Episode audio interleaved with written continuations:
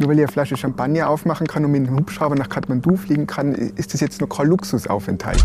Ich werde dafür bewundert, dass ich auf dem Mount Everest war. Aber wenn ich sage, hallo, ich finde meine Broad Peak-Expedition, die war viel anstrengender. Ja, Broad Peak, den kennt ja keiner. Diese Idee in unsere Köpfe gepflanzt, dass, dass man beim Bergsteigen was erreichen muss, dass es nur gut ist, wenn man einen Gipfel schafft, dass es nur gut ist, wenn man einen, einen Superlativ schafft, die kommt ja wiederum äh, ganz klar vom Reinhold Messner. Da ist mir wirklich die Kinnlade runtergefallen. Pro Person für eine Everest-Besteigung 450.000 Dollar. Wenn du jetzt quasi aus, aus Bergsteigersicht kommst, es ist ja kein hehres Ziel, die Leute am Sofa raufzutragen. Und ich meine, der Everest öffnet einem auch Türen. Aber hey, die ist cool, die war schon auf dem Mount Everest. Alpenverein Basecamp, der Podcast des österreichischen Alpenvereins. Mit Themen der Höhe in die Tiefe gehen. Dieser Podcast wird Ihnen präsentiert von der Generali. Willkommen zu einer neuen Episode des Alpenverein Basecamp. Vor 45 Jahren erreichten die beiden Bergsteiger Reinhold Messner und Peter Haveler als erste Menschen den Gipfel des höchsten Berges der Welt ohne Sauerstoff. Ein Meilenstein im Höhenbergsteigen.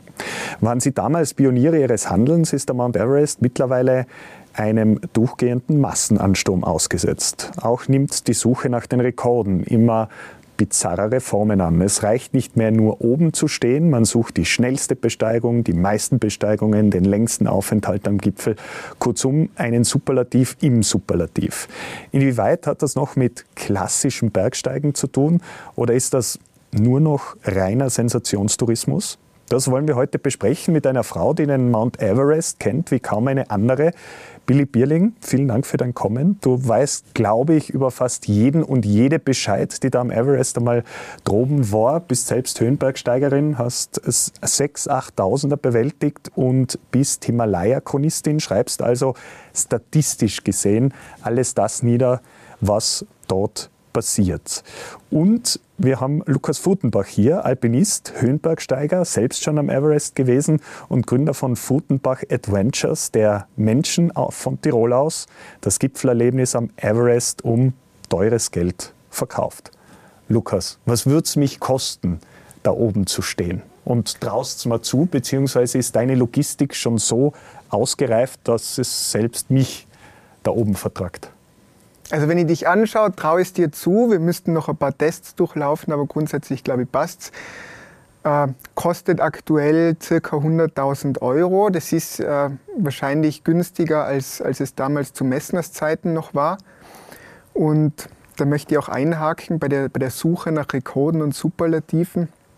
Also auch Messner und Haberler haben ja letztendlich nur ein Ziel weiterverfolgt, was es ja schon äh, 50 Jahren vor ihnen gegeben hat. Also Norton war 1925 schon auf 8600 Meter ohne Sauerstoff. Also das ist auch nur Idee, die die wieder ins Leben gerufen haben. Damals war es noch sehr einfach, Superlative oder Rekorde an hohen Bergen aufzustellen. Heute ist es äh, entsprechend schwieriger geworden, weil es einfach schon vieles gibt. Viele Rekorde sind schon da. Das heißt, man muss kreativer werden, man muss sich einfach was Neues einfallen lassen. Das heißt automatisch dann in Folge auch höher, schneller, weiter, schwieriger. Was erleben wir da für Superlative? Was, was steht in der Statistik, Billy? Ja, also wie der Lukas schon sagt, es wird immer schwieriger. Ich meine, äh, damals gab es eben noch diese Ziele ohne Flaschensauerstoff oder die erste aus Weißrussland. Ähm, das, das hatten wir jetzt schon alles. Also es wird immer schwieriger, aber die Kreativität ist phänomenal. Also wir von der Himalayan Database, wir bekommen also E-Mails äh, mit Fragen, ähm, die Frau mit den längsten Haaren oder der erste zertifizierte Tierarzt, die erste Flugbegleiterin. Ähm, ja, äh, die erste, der erste Veganer, da gab es einen, einen bulgarischen Bergsteiger, der ist leider inzwischen verstorben am K2 vor ein paar Jahren und der wollte immer in der äh, Himalayan Database als Veganer sein. Aber ich sag mir, wo fängt man an, wo hört man auf? Ne? Also glutenfrei und Vegetarier und, und Fischesser und Raucher und Nichtraucher, das, das hat keine Relevanz. Aber die Kreativität ist wirklich äh, phänomenal, was ich vor ein paar Monaten äh, habe ich eine E-Mail erhalten und da hat mich jemand wirklich gefragt, ob ich viele Bergsteiger am Mount Everest aufnehme, die außer der der, der Steigklemme, na, die man da so schön am Fixseil entlang zieht, auch einen Eispickel benutzen. Und da war ich dann wirklich, also ich, ich weiß nicht, ich habe dann nur zurückgeschrieben und ihn gefragt, ob er mich jetzt wirklich ernsthaft die Frage stellt, ob er jetzt in der Himalayan Database einer der wenigen ist, der auf dem Everest war mit Eispickel in der Hand. Ähm, klar, es gehen viele inzwischen ohne Eispickel in der Hand. Sie haben vielleicht im Rucksack, weil du hast ja die, die Steigklemme, du hast das Fixseil. Aber im Endeffekt, finde ich, sollte man wirklich seinen Eispickel in der Hand halten, weil wenn da irgendwas schief geht, dann kannst du dich wirklich, wenn du Glück hast, wirklich nur noch mit einem Eispickel retten. Aber ja, also manchmal bin ich dann auch sprachlos. Und dann wusste ich nicht zu mir, das war bestimmt nicht ernst gemeint, meinte eine Freundin von mir. Aber ich, ich glaube schon. Also ich, äh, mich wundert nichts mehr. Warum sind wir da so anfällig, was Superlative betrifft? Mit, mit was für Charaktereigenschaften hat man es da zu tun, wenn sich Menschen bei dir melden, die da unbedingt hinwollen, die vielleicht sonst gar nicht so viel mit Höhenbergsteigen zu tun haben? Das sind sicher Leute, die auch in ihrem Berufsleben oft sehr zielstrebig, erfolgsorientiert sind und, und dieses Mindset da mitbringen und dann halt auf andere Lebensbereiche übertragen. In dem Fall äh, Sport. Es sind auch oft äh, Sportler, also die in, anderen Sportarten schon sehr erfolgreich waren und, und da einfach dieses Fokussieren drin haben. Also wenn ich es mache, dann, dann gleich das Höchste oder gleich das Schnellste, in dem Fall halt der, der höchste Berg äh, die oft als Quereinsteiger zum Bergsteigen kommen, das muss man sagen, aber sich dann durch, weil sie eben diese Charakter- oder Wesenszüge haben, dass sie wenn sie sich auf ein Ziel fokussieren, alles dazu tun, dieses Ziel zu erreichen. Das heißt, die bereiten sich dann auch entsprechend vor. Das, die nehmen das ernst, die trainieren dafür und das kann auch jahrelang dauern. Und äh, wenn sie bereit dafür sind, dann brechen sie auf. Und, und diese Idee in unsere Köpfe gepflanzt, dass, dass man beim Bergsteigen was erreichen muss, dass es nur gut ist, wenn man einen Gipfel schafft, dass es nur gut ist, wenn man ein, ein Superlativ schafft, die kommt ja wiederum äh, ganz klar vom Reinhold Messner dann waren das die Protagonisten dessen, was wir jetzt in einer Breite erleben. Die waren zumindest die, die uns in, in, in uns in der Bergsteiger-Community und, und auch dann in einem weiteren gesellschaftlichen Kreis, weil sie ja doch, also gerade Reinhold eine sehr weite Reichweite hat medial, äh, diese Idee verankert hat, wie Bergsteigen sein muss, damit es einen Wert hat. Und äh, durchaus natürlich auch die Idee, dass man nach Tausender nur als bestiegen werden darf, wenn man das ohne Flaschensauerstoff gemacht hat. Und muss jetzt da auch einwerfen dazu, muss sich nur überlegen, wie viele Menschen sind dieser Idee gefolgt und dabei verstorben. Also nicht erfolgreich gewesen, sondern gleich mit dem höchsten Preis dafür bezahlt, weil sie einer Idee eines Menschen äh, gefolgt sind. Was sagt man statistisch? Wer ist hauptsächlich gefährdet am Everest? Ich habe eine Auswertung gefunden bis 2018 und da war es tatsächlich so, dass jene, die ohne künstlichen Sauerstoff es versucht haben, prozentuell meist die waren, die dann leider in der Todesstatistik auch aufgetaucht sind. Also von 288 am Everest Verstorbenen waren es 168 ohne künstlichem Sauerstoff bis Anfang 2018. Was ah, siehst du, das habe ich noch gar nicht Doch. recherchiert. Ja, mhm. natürlich. Und ähm, der Lukas hat schon recht, also gerade als Expeditionsleiter willst du natürlich auch so sicher wie möglich auf den höchsten Berg oder ja, auf den höchsten Berg steigen. Und da muss man sagen, klar, mit Flaschensauerstoff ist es natürlich sicherer. Ich meine, der Flaschensauerstoff bringt natürlich die Höhe von 8848 Meter runter auf wie viel Meter? Keine Ahnung. Äh, eigenes Thema, so ja. könnte man einen ganzen Podcast ja. damit füllen. Ist sehr aber, individuell, aber bringt, macht ihn deutlich niedriger. Ja, ja, macht ihn deutlich niedriger. Du hast viel weniger möglich äh, Gefahr, ähm, Erfrierungen zu bekommen.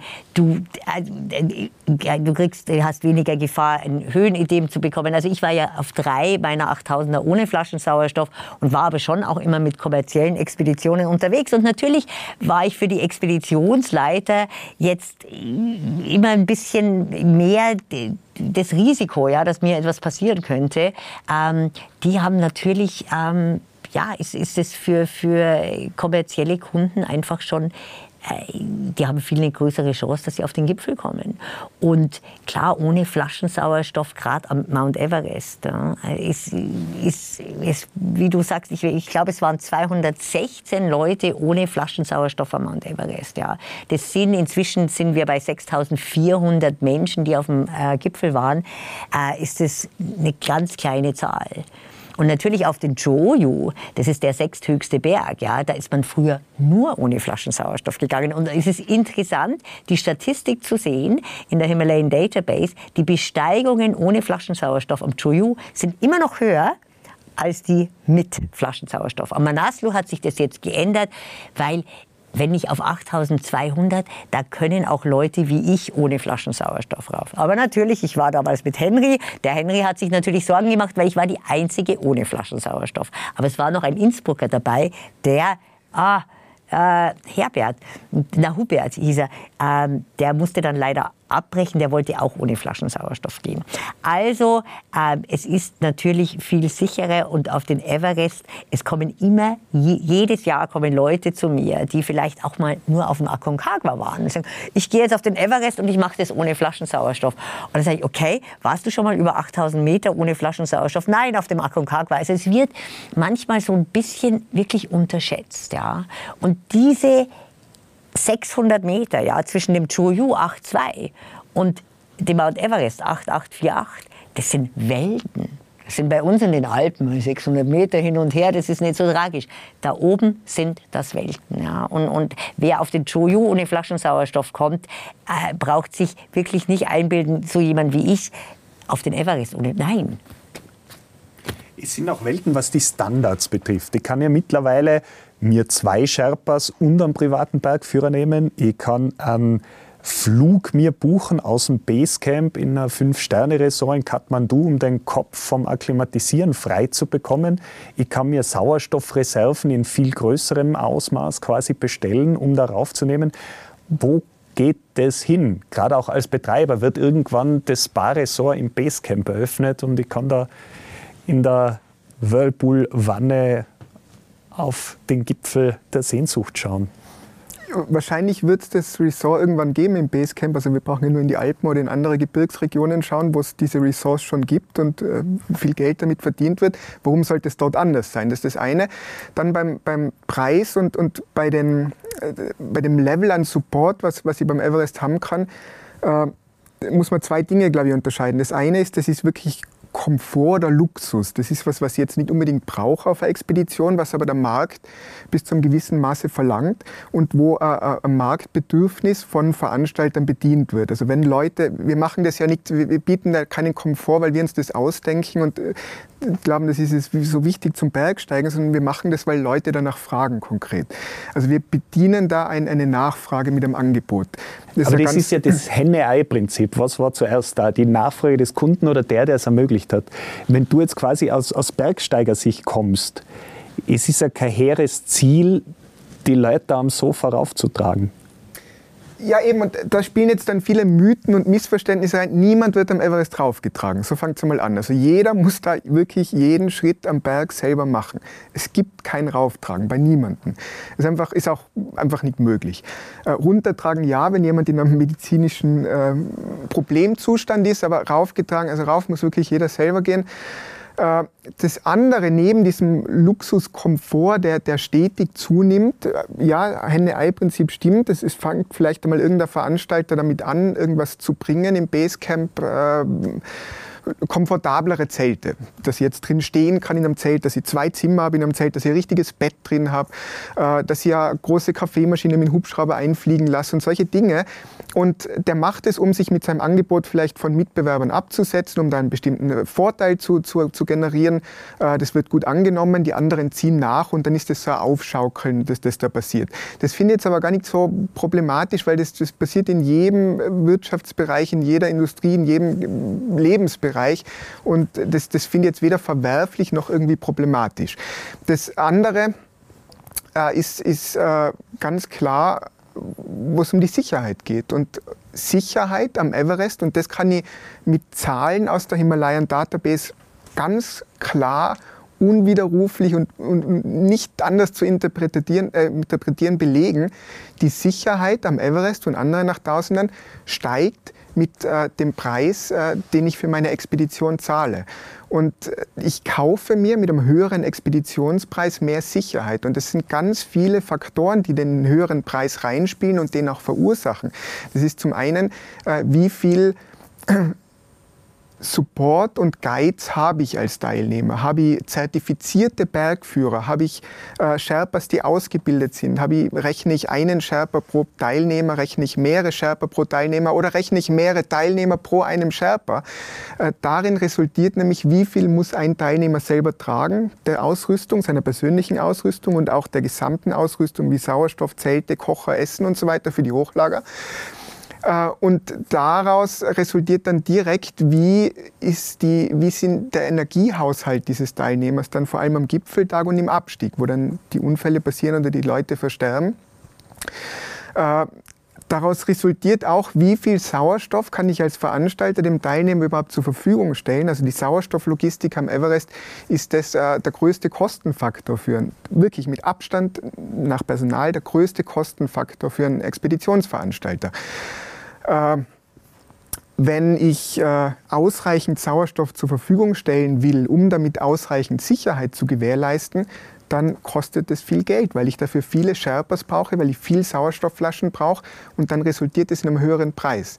Und das ist äh, eigentlich der Hauptfaktor, der den Preis nach oben treibt oder der diese, diese Summe, die, die so hoch erscheint, irgendwie äh, erzeugt. Aber wenn man jetzt wirklich das rausrechnet, was mit dem Betrag, also sagen wir jetzt 100.000 Everest, was da alles bezahlt wird davon, da wird der äh, westlicher Bergführer nach westlichen äh, Gehaltsmaßstäben bezahlt, da wird der Expeditionsarzt, der westlicher nach, nach westlichen Maßstäben bezahlt.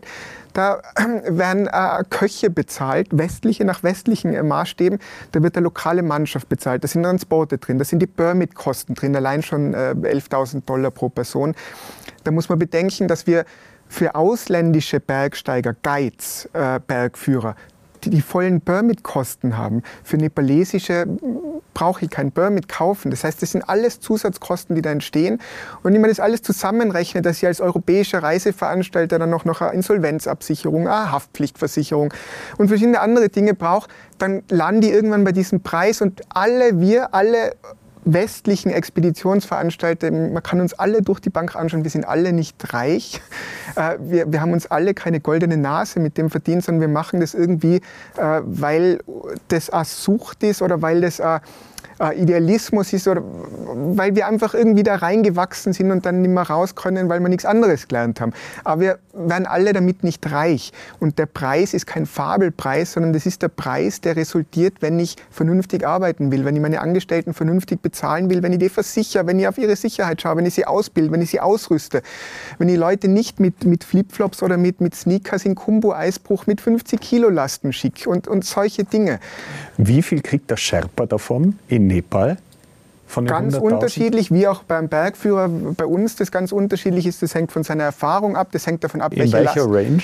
Äh, bei uns, also für einen westlichen Veranstalter in der Range zwischen, zwischen 5 und 25.000. Äh, bei uns ist das Minimum, was ein junger Sherpa bekommt, bei 8.000 Euro. Äh, je mehr Erfahrung der hat, je mehr Rotationen der macht, je mehr der gibt, gibt es dann äh, Bonuszahlungen nach oben hin. Auf äh, welchen Zeitraum kriegt er das? Die 8000 Euro? Für der Expeditionszeitraum ist bei uns ungefähr zwei Monate. Okay. Also die Expedition selber ist kürzer, aber die Sherpas arbeiten äh, doch zwei Monate, weil da muss ja viel vorbereitet werden, das Basecamp, die Hochlager. Also die sind länger dort als wir. Das ist ein, ein, Kritikpunkt, wo uns vorgeworfen wird, wenn wir die Expeditionen kürzer machen, zahlen wir den Sherpas weniger.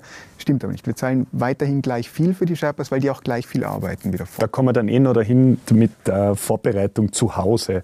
Aber bleiben wir bei dem einen Punkt noch, äh, Billy. Gerade in Zeiten, wo man sagt, es geht sie wenn man eben wirtschaftlich sieht, wenn Bedürfnisse steigen und die Wirtschaft nachzieht, geht sich ja, das ist ja die große Klimadiskussion, die wir auch haben, ja nicht mehr so aus, wie wir momentan leben. Wir verbrauchen viel zu viele Ressourcen für das, was wir eigentlich haben auf diesem Planeten. Kaffeemaschinen einzufliegen oder irgendwann da oben ein Spa zu öffnen, ist es ökologisch sinnvoll? Also ich meine, ökologisch sinnvoll ist es wahrscheinlich nicht. Aber wie der Lukas äh, auch schon gesagt hat, wir müssen wirklich nochmal in die Alpen schauen. Ne? Also wir müssen einfach mal schauen, was wir auch hier äh, fabrizieren und gemacht haben. Natürlich, wir sind jetzt wieder auf dem anderen Trend. Wir versuchen jetzt das irgendwie alles wieder zu richten, ja, was wir, was wir falsch gemacht haben. Und ich glaube, in Nepal hat man jetzt schon noch die Chance, dass wir sagen, hey, wir machen das jetzt besser, wir machen es richtig, ja, wie du auch vorhin gesagt hast, äh, mit, mit, mit den Besteigungszahlen, ja. Wir können schon noch, wahrscheinlich können noch mehr Leute auf den Mount Everest, aber wir müssen es einfach nachhaltig machen, oder? Aber wie, wie sinnvoll das ist, ich, natürlich dieser Luxus am Mount Everest wird immer sehr verurteilt. Aber der Lukas hat es gerade gesagt, also so eine klassische Expedition dauert, du bist da sechs bis acht Wochen. Ja? Und ich meine, ich bin jetzt wirklich ein Mensch, ich brauche keinen Luxus. Aber klar, wenn man dann jetzt plötzlich, ich meine, früher hatten wir noch die Domzelte und ich habe mein kleines Domzelt immer geliebt, ja, weil es ist auch gemütlich da drin. Aber jetzt gibt's halt, jetzt hat man halt schon die Zelte, wo man stehen kann. Und, und, und das schaukelt sich, wie gesagt, hoch, weil jeder will ja dem anderen nachziehen. Und dann hast du natürlich äh, jetzt die westlichen Anbieter wie der Lukas. Dann hast du die nepalesischen Anbieter, die inzwischen, ich würde mal sagen, 60 Prozent des Expeditionsgeschehen am, am Mount Everest oder an den 8000ern in der Hand haben. Und die wollen natürlich auch zeigen, hey, also der Lukas Furtenbach hat das, da setze ich noch eins drauf. Ne? Also ich meine, das Neueste, was ich gesehen habe, ich weiß nicht, ob es du gesehen hast, Lukas, ähm, Seven Summit Tracks, das ist eine Agentur in Nepal, die bieten jetzt eine VVIP-Expedition an und da ist mir wirklich die Kinnlade runtergefallen.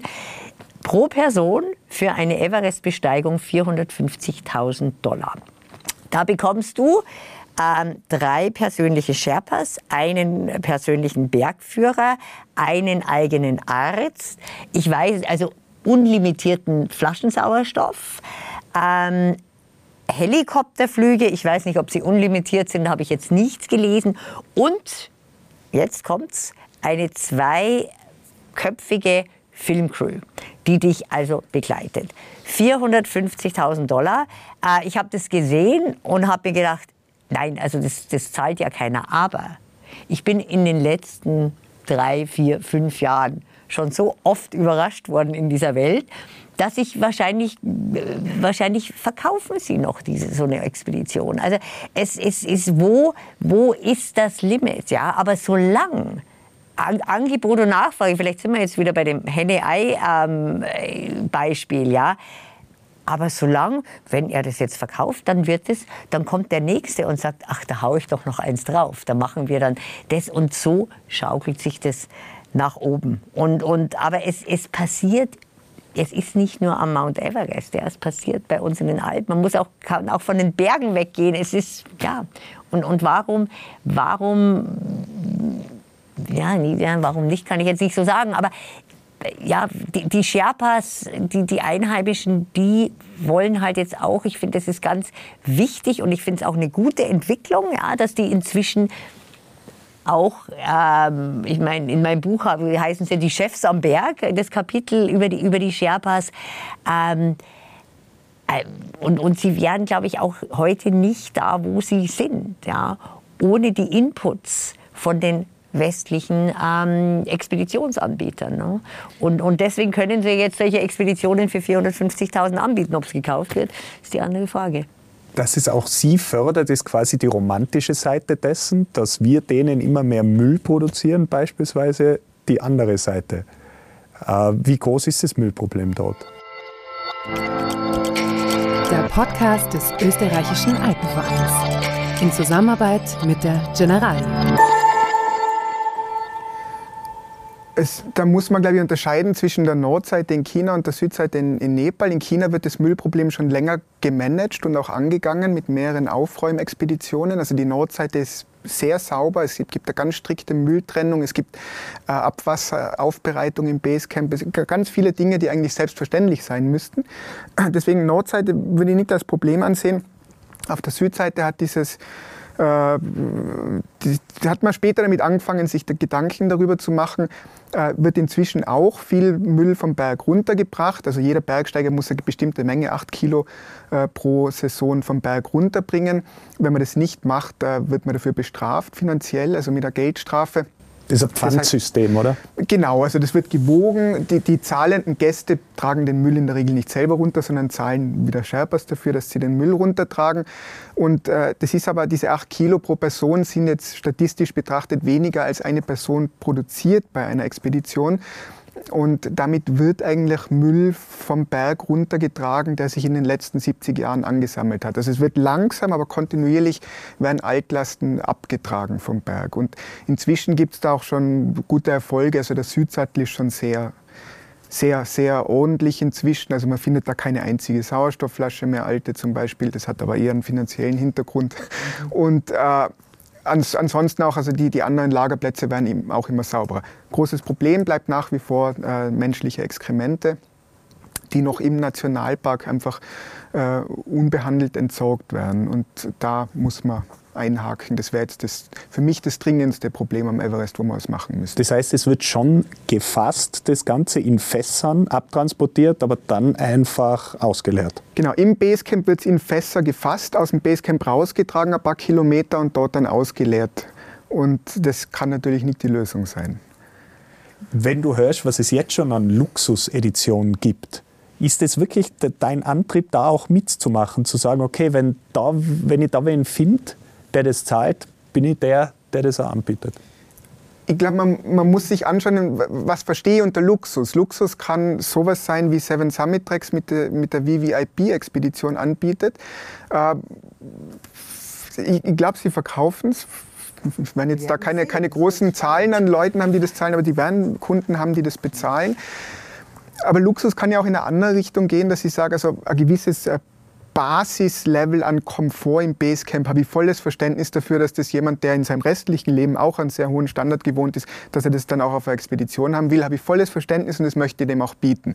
Und wenn wir jetzt vom Luxus im Basecamp reden, darf man sich nicht vorstellen, dass da ein Ledersofa steht und dass da ein Raum mit 30 Grad beheizt und Whirlpool und was weiß ich was ist, sondern das ist immer noch sehr rustikal alles, trotz allem Luxus. Nur weil ich eine Flasche Champagner aufmachen kann und mit einem Hubschrauber nach Kathmandu fliegen kann, ist das jetzt noch kein Luxusaufenthalt für diese Leute, die echten Luxus gewohnt sind. Aber äh, Basislevel an Komfort, ja. Für mich hat das dann irgendwo eine Grenze, wo es einfach keinen Sinn mehr macht. Also ich will jetzt da gar nicht moralisch denken, aber es macht einfach keinen Sinn mehr. Es macht die Expedition, die Erfahrung und auch die Erfolgsquote nicht besser. Luxus kann aber auch sein, dass man eine sehr hohe Erfolgsquote hat. Äh, das heißt, Erfolg am Everest ist, ist ein Luxus, für den ich als Kunde zahlen muss. Und Luxus kann auch sein, dass meine Expedition zum Beispiel sehr nachhaltig ist. Und auch das kostet wieder Geld und ist natürlich dann letztendlich auch eine Form von Luxus. Weil wenn ihr schaut es hier am Everest, also wir haben letztes Jahr die, die erste CO2-negative Expedition am Everest durchgeführt. Und das ist Luxus. Ja, das da muss ich nicht Flug machen. Abgezogen, oder? Na, ist alles dabei. Es ist äh, das ist Luxus, ich muss das nicht machen, ich kriege keinen Cent dafür extra bezahlt. Im Gegenteil, es kostet mich sehr viel von meinem Deckungsbeitrag, den ich dort erwirtschafte. Äh, wir verrechnen das nicht zusätzlich den Kunden, sondern wir machen das aus, aus rein ideologischen Gründen, weil wir nachhaltig arbeiten wollen. Dort, was muss dann Standard ist. Bäume pflanzen im Gegenzug? Weil die Expedition genau. per se kann ja nicht CO2-neutral sein. Das stimmt. Das die, kann, in, die eine Schiene ist, dass ich sehr viel CO2 einsparen kann. Da haben wir ein interessantes Beispiel. Und das Zweite ist natürlich, dass wir das CO2, das wir nicht einsparen können, weil es unvermeidbar ist, allein schon der Flug, um nach Nepal zu kommen, äh, kompensieren müssen. Das machen wir mit, äh, durch den Bau von lokalen Biogasanlagen in ganz ruralen, also ganz entlegenen Gebieten in Nepal, äh, damit die in ihrer Wohnung, in ihrem Haus äh, Biogas erzeugen können mit äh, Viehdung, mit menschlichen Exkrementen und dort Energie und, und zum, zum, Kochen erzeugen können. Dadurch kommt, es ist ein zertifiziertes Projekt, dadurch kompensieren wir den CO2-Anteil, den wir nicht komplett vermeiden können interessantes Thema, wenn ihr Kaffeemaschine ins Basecamp einfliegen lasst, weil ich es davor erwähnt habe, äh, mit einem Hubschrauber oder wenn ich die gleiche Menge an Expeditionsausrüstung mit Yaks ins Basecamp bringen lasse, ist über ein Methan äh, äquivalent der CO2-Ausstoß von den Yaks um siebenfache höher, als wie wenn ich das reinfliegen lasse mit einem modernen Hubschrauber. Und in Nepal fliegen nur äh, moderne Airbus-Hubschrauber und äh, das, das ist weniger CO2. Trotzdem muss man dann natürlich, wenn man sozial verantwortlich denkt, auch äh, die Jagdtreiber berücksichtigen, auch deren Existenz äh, berücksichtigen. Das heißt, wir, wir versuchen dann beide einzusetzen. Wir, wir sparen CO2, indem wir den Hubschrauber für den Transport verwenden. Wir verwenden aber auch die Jagdtreiber und greifen auf Jagd zurück, um dieses lokale Ökosystem von, von Jagdhirten, Jagdherden und Jagdbauern, die ja aus mehreren Regionen aus Nepal kommen für die Saison, um dort am Everest zu arbeiten, arbeiten, auch am Leben zu erhalten. Wenn du sagst, die Erfolgsquote ist eine wesentliche, du sagst jetzt selber, du hast hundertprozentige Erfolgsquote über deine ganzen Learnings und Verbesserungen. Das heißt, du bringst da wirklich jeden rauf. Wir bringen jeden rauf, der vom Basecamp startet. Es gibt natürlich, wenn jetzt jemand am, am Trekking ins Basecamp rein zum Beispiel, haben wir mal einen Fall gehabt, der stolpert, bricht sich den Knöchel, muss Expedition abbrechen, den rechnen wir jetzt nicht in der Erfolgsquote rein, aber da liegt es auch nicht an uns. Also der hat jetzt gar keine Chance gehabt, irgendwie äh, die Besteigung zu starten. Ansonsten... Ich habe da eher so äh, Biefke-Sager Karl Friedrich vor mir, der viel investiert, damit sie ihn dann raufziehen. Sprich, wenn sich wer meldet bei dir und sagt, ich verfüge über die finanziellen Mittel, sagst du, du kommst darauf, egal quasi wie fit er ist, wie erfahren der ist, wie sehr er mit Bergsteigen überhaupt irgendetwas am Hut hat. Genau, das ist ein Bild, das speziell von, von großen deutschen Medien sehr strapaziert wird. Schon, und, und das geht zurück auf, auf, auf dieses, die, diese Grundeinstellung übers Everest-Bergsteigen, die muss wieder beim Messner bleiben. Der Messner immer äh, äh, zu, zu ja, äh, uns, uns, uns gibt. Und das hat sich schon sehr festgesetzt in den Köpfen. Aber es ist konkret nicht so, dass man bei uns anrufen kann und sagen kann, ich habe das Geld, ich möchte rauf und ihr bringt es mir da rauf und ich kann aber nichts und ich bin eigentlich gar nicht in der Lage dazu körperlich. Äh, nach wie vor, sage ich immer wieder, lehnen wir ungefähr die Hälfte aller Everest-Aspiranten ab. Also akzeptieren wir nicht als Kunden, machen ihnen den Vorschlag und auch den Plan, wir bereiten sie vor. Kann noch mehrere Jahre dauern, je nachdem, wo wir jemanden abholen müssen. Und äh, wenn wir sagen, du bist bereit für den Everest, dann darf er bei uns mitkommen, aber dann sind wir uns auch ganz sicher, dass er es schaffen kann wenn nicht andere Faktoren wie er verletzt sich, er wird krank oder sonst was äh, da reinspielen. Wobei, dass ein Teilnehmer krank wird auf dem Everest, liegt auch wieder sehr viel an uns. Also da können wir auch wieder sehr viel dazu tun, um das zu vermeiden. Billy, du hast auch andere Gipfel in deiner Statistik aufscheinen. Haben wir beim Everest wirklich eine, eine Ansammlung von möchte gern Höhenbergsteigern? Na, ich würde jetzt gar nicht sagen. Ich glaube, jeder hat einen legitimen Grund, warum er auf den Mount Everest will. Also ich meine, es gibt Leute, klar, die wollen sich profilieren, die wollen.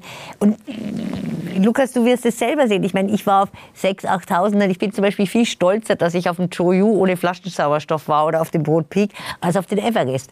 Aber ich werde ganz oft vorgestellt, das ist meine Freundin Billy, die war auf dem Mount Everest. Der Everest, auch wenn er kritisiert wird und ähm, wenn die Medien auch sagen, die Leute werden hochgetragen und es stimmt nicht. Ich sage immer, es wird sehr viel geholfen. Die Menschen bekommen wahnsinnig viel Hilfe. Und, aber hochgetragen wird, also du musst wirklich jeden Fuß vor den anderen selber setzen. Aber die Kritik ist da, aber der Everest wird und bleibt der höchste bleiben. Ne? Und, und das ist die Faszination. Und jeder hat einen Grund, der andere hat seinen, will seinen Kindheitstraum erfüllen. Und ich meine, der Everest öffnet einem auch Türen. Ne? Also ich meine, du warst mal auf dem Mount Everest, auch wenn er kritisiert wird von den Medien, aber hey, die ist cool, die war schon auf dem Mount Everest. Öffnet dir Türen. No, also ich meine, äh, viele Leute kommen vom Everest runter und, und, und was weiß ich, waren Ingenieur und sind dann plötzlich Autoren, manchmal sogar Bergführer oder machen dann die nächste 8000er Expedition. Ähm, ja, aber diese, diese ganze, ähm, dieser Trend, ja, der ist jetzt nicht nur noch am Everest, ja, der ist auf allen 14 8000ern. Und als ich 2004 begonnen habe, für die Miss Elizabeth Holy für die Himalayan Database zu arbeiten, da gab es vielleicht 15 Leute, die ich kannte, die alle 14 8000er machen wollten. Heutzutage ich komme gar nicht mehr mit, wer die alle machen will. Weil, man, man, geht auf den Everest und dann geht man aber noch schnell auf den Lotse und den Makalu macht man auch noch mit. Ach ja, und jetzt habe ich noch schnell Zeit, jetzt gehe ich noch auf den Manaslu oder, oder andersrum. Also das ist die, die Zahl der Menschen, die auf alle 14 8000er wollen, ist explodiert. Und das sind aber nicht mehr nur Alpinistinnen und Alpinisten wie Gerlinde Kaltenbrunner, die das wirklich aus eigener Kraft ohne Flaschensauerstoff gemacht hat, sondern es sind kommerzielle Kunden. Und ich meine, ich, ich will nicht auf alle 14 8000, aber ich bin auch, ne, da stehe ich auch dazu, ich bin auch kommerziell auf die Berge gegangen. Ne? Ähm, und das verurteile ich auch überhaupt nicht. Aber ich meine, die Annapurna, die Annapurna, das ist der zehnthöchste Berg der Welt. Also es ist für mich einer der gefährlichsten Berge, ja, von, von gefährlicher als der K2, weil die wahnsinnig lawinengefährlich ist. Ich meine, da waren, was weiß ich, 2019 innerhalb von ein paar Tagen, ich müsste in der Himalayan Database nachschauen, aber da waren 50, 60 Leute oben. Ne? K2, ich habe immer gesagt, am K2, das wird nie so kommerzialisiert wie der Mount Everest das sind wir jetzt schon. Also ähm, wie gesagt, man, man fokussiert sich natürlich auf den Mount Everest, aber die Kommerzialisierung hat sich jetzt wirklich über alle 14 8000er erstreckt. Und inzwischen ist es so, weil es eben auch angeboten wird, ne, weil es möglich gemacht wird. Ja. Äh, wie die Seven Summits. Es gibt ja die Seven Summits, das hat sich mal einer ausgedacht, all die höchsten Gipfel auf allen sieben Kontinenten. Ähm, wurde auch ein Trend, äh, machen jetzt auch sehr viele Leute und die 14 8000er, natürlich brauchst du da auch viel, viel Geld, obwohl die Seven Summits sind auch sehr teuer, weil du hast, äh, der Vincent in der Antarktis kostet auch wahnsinnig viel Geld. Ähm, aber ja, das, das ist so zum Trend geworden an, an allen 14, oder? Hm. Wie kann ich immer größer werdende Menge handhaben? Es hat im Frühjahr 2019 beispielsweise den Stau in der Todeszone am Everest gegeben, wo auch elf Menschen gestorben sind, weil denen beim Warten, beim Aufstieg der Sauerstoff ausgegangen ist. Wie kriegt man solchen, solche Staus in den Griff? Weil wenn ich mal dort bin, viel Geld gezahlt war, will ich darauf? das ist, glaube ich, das erste Missverständnis, das man da klarstellen muss. Also gestorben sind sie nicht wegen im Stau, sondern wegen falscher Sauerstofflogistik. Das heißt, denen ist der Sauerstoff an einem Punkt ausgegangen, wo sie mit so wenig Sauerstoff gar nicht mehr sein hätten sollen. Ich kann nämlich auch bei Stau immer noch wieder zurück nach unten gehen. Das kriege ich immer hin. Und äh, es, es, sind diese, dieses Foto von, von Nims oder von seinem Sherpa, ist eigentlich gemacht worden, äh, das, das durch die Welt gegangen und, und äh, schockiert viele Leute und ist aber, äh, wie die Billy richtig, richtig sagt, eine Momentaufnahme und diese Momente gibt es am Everest. Äh, es, äh, es, kann aber dann am Tag davor und am Tag danach äh, man den Gipfel gerade für sich allein haben. Das heißt, es, es geht schon sehr viel darum, äh, dass man einerseits muss das Wetter mitspielen. Je besser das Wetter, desto mehr Gipfeltage habe ich zur Verfügung. Da war zum Beispiel letztes Jahr ungewöhnlich gutes Jahr, wo man über drei Wochen hintereinander wirklich jeden Tag auf den Gipfel gehen hat können. Dadurch äh, zieht sich das auch alles auseinander und entstehen diese Probleme nicht. Dann geht es auch darum, dass man die, die Leute da irgendwie managt äh, dass eben solche Situationen nicht entstehen. Aber das sind alles Probleme, die sich, die sich äh, lösen lassen. Also das sind Probleme, die wir aus den Alpen kennen. Also jeder, der an einem schönen Sonntag einmal am Großglockner unterwegs war, kennt das auch, diese Stausituationen. Das ist nichts anderes. Es ist halt niedriger, aber auch da sind schon Leute gestorben in diesen Staus. Und auch da schafft man das irgendwie, das zu managen. Also ich glaube, dass der Everest noch viel, viel mehr Leute vertragt und, und wir uns darauf einstellen müssen, dass diese Zahl von 700 Bergsteigern pro Jahr, die auf dem Gipfel stehen, noch ganz, ganz stark nach oben schnellen wird in den nächsten Jahren oder Jahrzehnten. Weil wir es zuerst schon ein bisschen angerissen haben. Du hast jetzt unter anderem ein Geschäftsmodell, wo ich mich quasi zu Hause akklimatisiere in einem Höhenzelt, also quasi den Sauerstoffpartialdruck reduziere, die Höhe simuliere, um dann die Aufenthaltsdauer vor Ort zu verkürzen. Ist es teurer die Idee ist, dass man die Akklimatisationszeit, die der Körper braucht, um rote Blutkörperchen zu bilden und um diese hypoxische Atemantwort zu äh, umzustellen, äh, dass man das nicht vor Ort am Berg macht, äh, durch Rotationen, wo man wieder einem gewissen Risiko ausgesetzt ist, wo man äh, höheres Infektionsrisiko hat, sich, sich mehr anstrengen muss, äh, das heißt Energiehaushalt nach unten geht, äh, sondern dass man das nach Hause verlegt in simulierter Höhe. Und wir machen das mit normobarer Hypoxie, also beim Druck verändert sich nichts, das ist der ganz normale Druck von da. Aber es wird der Sauerstoffgehalt in der Luft reduziert, die ich einatme und damit der Sauerstoffgehalt von einer größeren Höhe reduziert. Und das reicht aus, um im Körper diese ganzen Prozesse in Gang zu setzen. Und äh, wenn man das richtig macht äh, und auch richtig überwacht, dann kann man damit eine gleich gute Akklimatisation erreichen, wie man sie auch in echter Höhe erreichen könnte. Und dadurch kann ich natürlich schon voll akklimatisiert zum Berg hinfahren und dann entsprechend kurz dort nur sein. Ich spare mir diese Rotationen äh, am Berg, also die man normal am Everest macht, drei Rotationen, bevor man überhaupt einmal auf den Gipfel geht, sind traditionell wir kommen hin und gehen einmal rauf und wieder runter. Und, und dann kann man Everest-Expedition in letztes Jahr es 16 Tage machen. Das heißt, das, der, der größte Sinn ist ja in diesem Zelt zu schlafen, oder? Vorab, wochenlang. Das kriege ich mit nach Hause so ein Zelt? Genau, so ein Zelt, da schicken wir unseren Teilnehmern nach Hause und den dazugehörigen Generator, circa acht Wochen vor der Expedition beim Everest, das ist bei jedem Berg ein bisschen anders.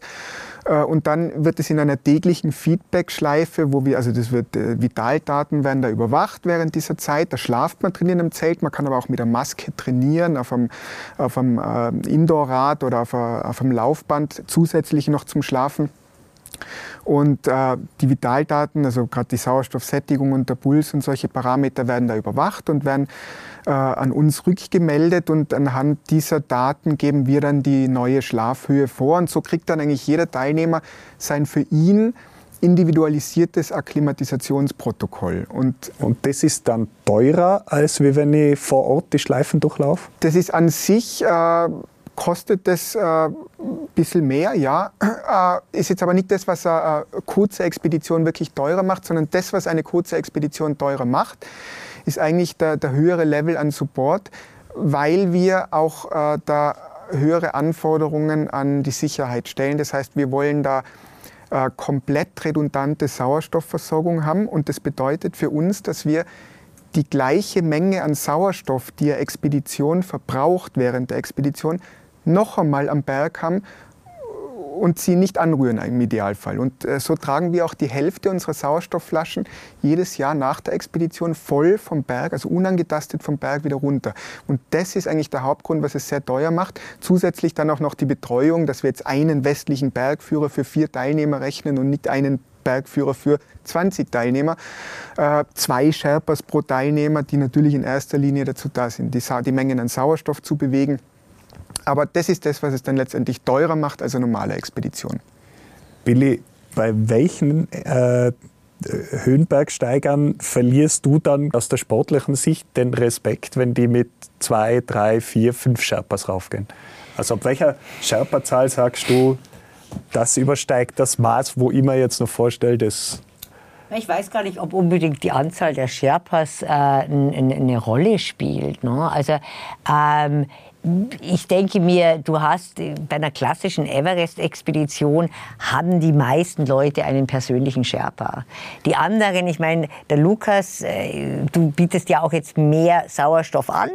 Äh, da braucht man natürlich mehr Sherpas, weil, die, weil, weil es müssen ja mehr Sauerstoffflaschen getragen werden. Aber ich glaube, dass du und, und korrigiere mich, wenn es nicht stimmt, aber wenn du jetzt eine Person hast mit drei Sherpas wegen den Sauerstoffflaschen, hast du wahrscheinlich eh einen Sherpa, der sich um die Person kümmert. Also es ist wurscht, ob die jetzt fünf haben oder einen haben. Ne?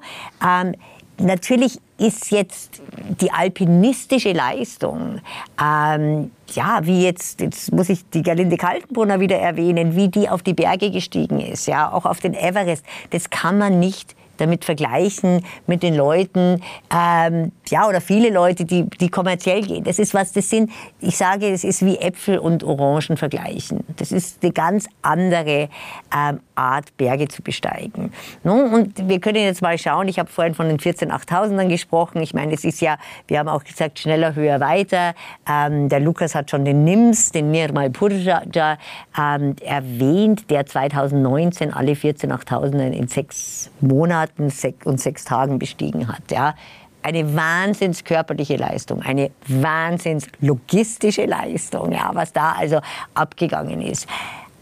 Ähm, er ist unheimlich stark, aber alpinistisch ist es natürlich, man kann das nicht vergleichen ja, mit, mit, ja, mit den Alpinisten und Alpinistinnen, die klassisch auf alle 14 8000er. Aber ich sage, es ist nicht, dass ich das verurteile und es ist nicht, dass ich meinen Hut nicht vor denen abziehe. Also ich war mit Flaschensauerstoff auf dem Everest rauf und runter. Ich habe mich erst mal zwei Wochen erholen müssen. Also ich meine, und die auch, klar, da wird mit dem Helikopter geflogen. Man muss das, glaube ich, einfach als andere Sportart sehen. Ähm, ich, frage auch oft Leute, ja, du, welche Route, äh, auf welcher Route warst du? Ja, die Normalroute die meisten wissen nicht, waren sie jetzt am Südwestgrad oder am Nordostgrad, das wissen die nicht. Ne? Ähm, müssen sie ja auch nicht, weil sie haben die Sherpas, sie haben die Bergführer und die wissen es. Ähm, was weiß ich, ein, ein Alpinist, der jetzt auf den Berg geht, der schaut sich das vorher an der Karte an und wo und da, da, da. Äh, das machen die Leute heutzutage nicht mehr, weil sie kaufen beim Lukas, kaufen sie alles. Und wie gesagt, es ist, ich, ich verurteile es nicht, es ist nur eine ganz andere Sportart. Wie viel Prozent ungefähr waren noch nie auf einem 4.000, 5.000er, wollen aber auf dem Everest? Gute Frage. Also ich glaube schon, dass, also ich, ich sehe schon Leute, die sagen, ah, ich war auf dem Kilimanjaro. Ich meine, der Kilimanjaro ist gerade mal höher als das Everest-Basislager. Ich meine, der ist 500 Meter höher als das Everest-Basislager, das auf 5350 Metern liegt. Und ich hatte das schon. Also ich war auf dem Kilimanjaro und jetzt will ich auf den Mount Everest ohne Flaschensauerstoff. Und da kann ich dann manchmal meine Ironie oder Zynismus nicht so ganz verbergen. Ähm, aber ich glaube schon, dass viele wenigstens mal auf dem Aconcagua waren.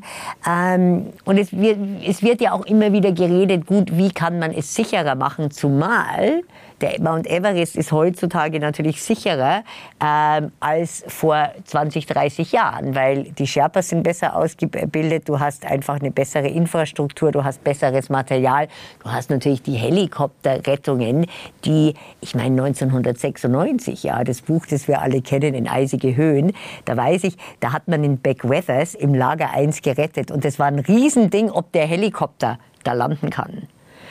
Ähm, die höchste Helikopterrettung, die ich mitgekriegt habe, war am Gelben Band. Da war dieser Nepalese, das war ein halb Nepalese, halb Kanadier, der hatte keine Arme oder keine Hände. Und der ist beim Runtergehen am Gelben Band zusammengebrochen und da kam da wirklich der Helikopter. Und das gelbe Band ist auf sieben, sieben acht knapp. Acht. Und der Helikopter war drüber. Also der Helikopter war wahrscheinlich auf sieben, neun. Und der Longline, blüpp, hat man ihn ans Everest-Basislager. Ähm, da hat man, und dann weiß ich noch, der ist dann einfach gelaufen. Dem ging es dann wieder gut. Ähm, aber diese ganzen äh, Möglichkeiten machen den Everest natürlich sicherer. Ne? Und, und, und wir wollen ja jetzt gar nicht davon ausgehen, dass die Leute gerettet werden müssen. Und wenn der Lukas auch genügend Sauerstoff hat, ich meine, wo wirklich die Probleme sind, was du vorhin auch gesagt hast, ist die logistische Sache. Und manche Expeditionsleiter haben eben vielleicht nicht so viel Sauerstoff und vielleicht rechnen sie damit, naja, ich habe 20 Leute bei mir auf der Expedition, davon schaffen es vielleicht 10 zum Südsattel oder 15, dann habe ich nur mal Sauerstoff da oben für 15 und dann kommen die Probleme. du hast ja früher die, die darauf gegangen sind, davor interviewt und dann, wenn sie runterkommen sind. Aufgrund der Menge ist das schon gar nicht mehr möglich. Wem, welcher Geschichte vertraust du? Ich sage gerade mal Christian Stangl, der Skyrunner, der den K2-Gipfelsieg quasi gefaked hat. Also wo, wem glaubst du? Also, du kannst mich naiv nennen. Ich gehe zu meinen Interviews und ich gehe davon aus, dass mir die Leute die Wahrheit erzählen. Und der Tag, an dem ich zu den Interviews gehe und davon ausgehen muss, dass mich die Leute anlügen, wirst du mich nicht mehr sehen. Ich, weißt du, ich, ich, und auch die Miss Elizabeth Holy, ja, die diese Himalayan Database 1963 ins Leben gerufen hat, die hat genauso gearbeitet. Und wir sind keine Schiedsrichter. Und wenn mir die Frage gestellt wird, ja, ähm, war der Uli Steck am höchsten Punkt. Die Miss Holy und ich, wir haben das Interview mit Uli Steck gemeinsam gemacht. Das ist äh, eben eine, eine kontroverse Besteigung. Wir glauben ihm bis heute. Er hat jetzt bei uns in der Datenbank hat er ein disputed, das heißt umstritten. Aber dieses umstritten hat er nicht, weil wir ihm nicht glauben. Ich meine gut, wir waren nicht dabei und wir sind nie dabei.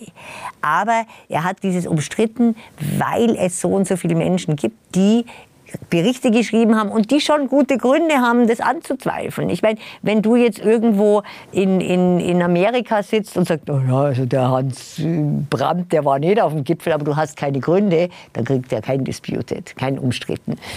Ähm, also das ist das eine. Also wir gehen schon mal davon aus, die Leute erzählen uns die Wahrheit. Wenn wir natürlich eben hören, oh, der hat mir jetzt erzählt, also der Furtenbach, war der wirklich auf dem Gipfel? Na, also dann habe ich 200 Meter drunter gesehen, der war ja fix und fertig, der war ja nie oben. Dann gehe ich noch mal zum Lukas und sage, du Lukas, warst du wirklich, kann ich dein Gipfelfoto sehen? Ah ja, da hat er ein Gipfelfoto, hm, vielleicht hat er es mit Photoshop. Du kannst, du hast natürlich heute auch so viele Möglichkeiten. Ne? Ähm, also ich weiß jetzt nicht, ob ich deine Frage damit beantworte. Ich gehe schon noch davon aus, dass die meisten Menschen mir die Wahrheit erzählen oder uns die Wahrheit erzählen. Wenn sie diese Wahrheit nicht erzählen, dann finden wir es vielleicht raus, weil heutzutage, du hast die sozialen Medien. Also Simone Morro hat mal gesagt, die Himalayan Database findet heutzutage auf den sozialen Medien statt. Ja. Ähm, und dann hast du natürlich viele äh, Leute, die auf die anderen schauen. Und sagen, eben, wie ich es eben vorhin gesagt habe. Und dann stellen wir schon Nachforschungen an. Und ich glaube, und ich, würde, ich will niemand unterstellen, er schwindelt. Manche können sich nicht mehr ganz richtig erinnern. Wenn man mal da oben war, dann weiß man, wie es ist. Manche verdrehen vielleicht die Wahrheit ein bisschen. Ähm, und ich meine, auch bei in Missolis Zeiten war das schon ein Thema. Ja. Ich meine, da gab es den Alan Hinks, der, der, ein Engländer, der war auf allen 14 8000er und hat die Miss Holy immer gesagt, der war nicht auf dem Jojo. Der ist da nicht ganz auf den höchsten Gipfel. Und da gab es eine große Feier in der britischen äh, Botschaft, dass man den, diesen Alan Hinks eben feiert als, als erster Brite, der alle 14 8000er. Miss Holy ist also nie hingegangen. Also das gab es schon. Manchmal finden wir es raus, aber im Endeffekt sind wir auch nicht dabei. Und wir berichten. Und wir schreiben das alles in die Himalayan Database. Und dann kannst du dir, lieber Florian, kannst du das alles durchlesen und sagen, ah ja, ich glaube ich glaub dem, dass er oben war. Na, also, weil wir waren nicht dabei. Hast du schon erlebt, jemand, der es nicht geschafft hat, der dann das Geld zurückgefordert hat? Also bei uns selber nur einmal 2021, als wir die Expedition wegen dem großen Covid-Ausbruch im, im Basislager und in ganz Nepal, eine katastrophale Situation, äh, aus Sicherheitsgründen abgebrochen haben, als, als erster und damals einziger Veranstalter. Äh, waren tatsächlich Leute dabei, die zuerst versucht haben, uns äh, mehr Geld zu bezahlen, damit wir unsere Bergführer und unsere Sherpas am höheren Risiko aussetzen, also auch während eines Corona-Ausbruchs darauf zu gehen. Wie wir das dann ab, also wirklich strikt abgelehnt haben, wir haben gesagt den Leuten, sie können für sich selber das Risiko eingehen, jetzt äh, zu starten im Basecamp und dann oben äh, vielleicht Covid-positiv und auch symptomatisch zu werden, wie es dann auch passiert ist. Es sind 25 Leute aus dem Camp 2 Covid-positiv symptomatisch ausgeflogen worden, die es nicht mehr alleine runtergeschafft hätten. Wie wir das abgelehnt haben, haben die dann, ähm, ja, wollten sie uns äh, das Geld zurückholen und verklagen, weil wir die Expedition abbrechen aus Sicherheitsgründen. Inzwischen gibt es da Urteile, äh, dass äh, wenn äh, Guides oder Expeditionsveranstalter aus Sicherheitsgründen eine Expedition abbricht, äh, ist das genau das, wofür der Kunde letztendlich Geld zahlt. Und, und äh, man, man, macht das ja nicht, weil man sich bereichern will oder irgendjemand was zu Fleiß tun will, sondern einzig und allein deswegen, weil man die Sicherheit in den Vordergrund stellt. Und dafür werden wir bezahlt. Das ist eigentlich unsere, unsere Aufgabe und unsere Daseinsberechtigung am Everest. Ja, also finde ich, entschuldige, aber ich musste da so recht geben. Ich sage mir auch, deswegen zahle ich dich ja. Und wenn ich dich nicht brauche, dann gehe ich allein. Ganz genau. Dann gehe ich, also ich meine, wir hatten ja 2012 hat ja der Russell Bryce damals auch, die, äh, da, da gab es kein Corona, da war der Eisbruch oder der, der Kumbu-Eisbruch, das ist eben diese, diese wahnsinnige Eisirrgarten zum Lager 1 rauf, was wirklich der gefährlichste Teil auf der Südseite am Everest ist. Und dem Russell war das zu gefährlich. Und hat gesagt, wir gehen heim. Und es waren zwei Wochen oder eine Woche vorher hatte man ein Treffen von allen Expeditionsleitern und haben ganz viele gesagt, wir sollten alle heimgehen. Der Russell war der Einzige. Aber was der, natürlich wurde der verklagt. Ne? Aber ich, ich meine, ich war an dem Zeitpunkt auch beim Russell. Ich wollte zum Nupze. Und ich meine, ich habe mir gedacht, hey, ich, dafür zahle ich ihn. Ich kann diese Entscheidungen nicht treffen. Sorry, aber das, ja, da muss man einfach sagen, wenn, wenn ich jemanden nicht brauche, der mir diese Entscheidungen nicht abnimmt, dann mache ich es selber. Finale Frage. Wenn ich sage, ich habe von diesem Wettlauf der Sensationen auf den Everest genug, das ist nichts für mich, welchen alternativen Berg, der ein ähnliches, kickendes Erlebnis äh, einem bescheren kann, würdet ihr empfehlen? ich würde sogar in Everest empfehlen, weil auch am Everest gibt es noch genug Möglichkeiten, wo man ganz allein und, und, mit großen Herausforderungen unterwegs sein kann. Also die gesamte Fantasy Ridge äh, im Kangchung Face. Es gibt am Everest noch, äh, die, die, ganze Hälfte vom Everest ist eigentlich äh, unberührt und es gibt, wie gesagt, noch das, das letzte große Gratproblem an den 8000ern ist die, die Fantasy Ridge am Everest, äh, durchgehender Grat, der noch nicht durchgehend bestiegen worden ist. Also alle großen Alpinisten, ob Profis oder Amateure, können sich an diesem Grad versuchen, wenn sie der Infrastruktur und den Pistenalpinisten an den zwei Hauptrouten am Everest ausweichen wollen, weil ihnen das zu viel ist. Billy? Ja, also der Lukas hat schon recht. Es gibt, äh, aber natürlich für, wenn wir jetzt von Otto Normalverbraucherinnen und Verbrauchern sprechen, ähm, die können, äh, wie, wie, gesagt, das Fantasy Ridge oder, oder, oder das Hufeisen ähm, zwischen Everest, Lotse und Nupze, ähm, das können die natürlich nicht machen. Und wenn du jetzt sagst, naja, also was, wenn ich jetzt kommerziell, ich bin keine Bergsteigerin und ich will jetzt auf einen, auf einen schönen Berg, wo nicht so viel los ist. Ich meine, da gibt es natürlich noch einige, aber die Frage ist, ist, muss es 8000 sein. Ne? Also wenn du zu den 7000ern gehst, da gibt es ganz viele, auch wenn du ins, in, ins indische Himalaya schaust, ja, äh, da gibt es noch so viele Berge. Aber hat natürlich nicht die magische Nummer der 8000er. Ich meine, wir oder die meisten Leute, die sich mit den 14 8000ern auskennen, wissen, der 14. höchste ist die Shishapangma. Was ist der 15. höchste Berg? Lukas, weißt du es? Äh, Gia Chung Kang, glaube ich. Äh, wie man nicht ganz ja, ich, oder, oder es ist Gashebrum 4. Also ich weiß es auch ja. nicht. Ne? Ähm, das, das wissen wir. Und dann wird es natürlich schon uninteressant. Und wie ich auch vorher schon gesagt habe, ich werde dafür bewundert, dass ich auf dem Mount Everest war. Aber wenn ich sage, hallo, ich finde meine Broad Peak Expedition, die war viel anstrengender. Ja, Broad Peak, den kennt ja keiner. Ne? Also es kommt wirklich darauf an, was man will. Aber wenn man wirklich eine, eine also ich gehe jetzt im, im im Herbst wahrscheinlich zum Putahi und Juli. Das ist Daulagiri 7, der ist im Dolpo, äh, ist ein 7000er und da freue ich mich unheimlich drauf, weil ich glaube, das Dolpo ist eine wunderschöne Gegend, da war ich noch nie ähm, und den kennt keiner, aber das ist ja egal. Also es gibt unheimlich viel, man muss ein bisschen recherchieren und ähm, ja, wenn man es für sich selber macht, dann, ich glaube, hat man da ganz viel Auswahl. Ich danke euch sehr für eure Zeit und eure Ausführungen. Da war einiges dabei. Danke. Danke. Ja, danke, dass wir da sein haben dürfen. Und der Lukas und ich, wir sehen uns jetzt dann bald wieder wir in Kathmandu. in Kathmandu, ja. Genau.